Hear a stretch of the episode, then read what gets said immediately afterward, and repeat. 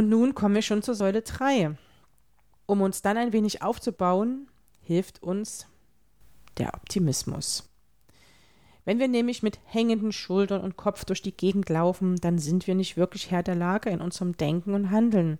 Dann sind wir festgefahren. In der Fachsprache nennen wir das stuck. Das ist kein guter Zustand, um daraus zu kommen. Und da hilft, was jeder kann. Rücken gerade machen, Kopf nach oben richten und sich bewegen. Nun eine Übung aus dem Buch von Jutta Heller, das wirft mich nicht um.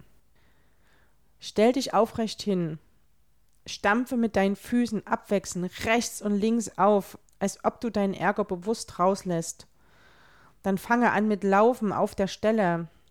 Dein Körper schüttet nun Glückshormone aus.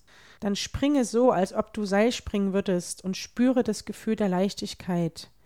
Und wenn du genug hast, dann bleib stehen, atme tief ein, strecke dich, soweit du kannst, nach oben zur Decke. Schaue dich um und versuche ein kleines Lächeln.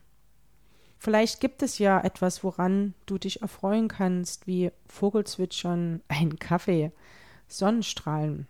Wenn du gerade in einer Krise steckst, dann ist es jetzt umso wichtiger, deine Aufmerksamkeit auf die positiven Dinge zu richten.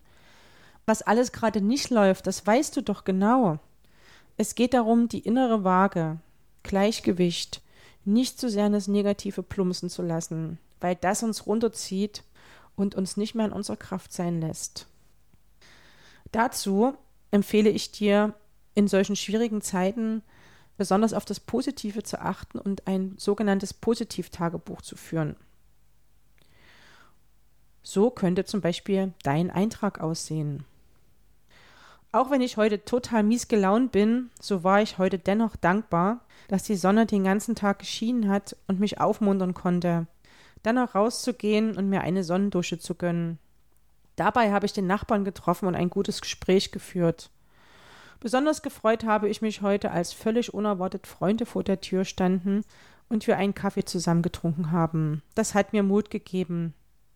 Das Ausmisten des Kellers ging mir dann viel leichter von der Hand.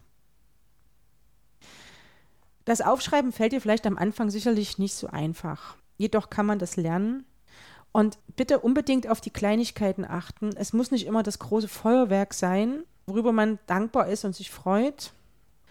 Und an dieser Stelle halten wir einfach mal fest, in Krisen ist es besonders wichtig, das Positive wahrzunehmen.